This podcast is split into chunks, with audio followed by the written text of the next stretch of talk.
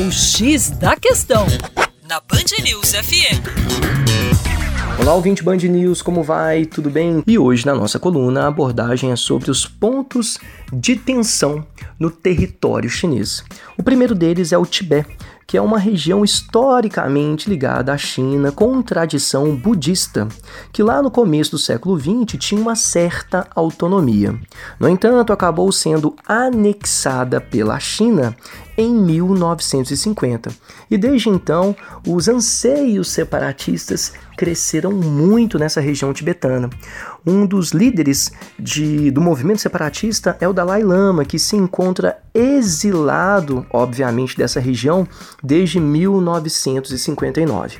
A China não permite a independência do Tibete por uma questão geoestratégica hídrica. O Tibete tem nascentes de rios que banham as grandes planícies chinesas. Caso a China venha a perder o Tibete, também perderá o controle sobre as nascentes, uma coisa que não é nada estratégico. Além disso, temos que destacar o ponto de Taiwan. Taiwan para a China é uma província rebelde. Na prática, Taiwan é um país independente, mas para a China é uma província rebelde. Isso aconteceu nessa é, essa instabilidade, essa confusão toda em relação a Taiwan, aconteceu em função da Revolução Chinesa, lá no ano de 1949. O partido que tomou o poder na China, o PCCH, Partido Comunista Chinês, começou a perseguir os líderes da oposição. Estes líderes se refugiaram em uma ilha chinesa chamada Formosa.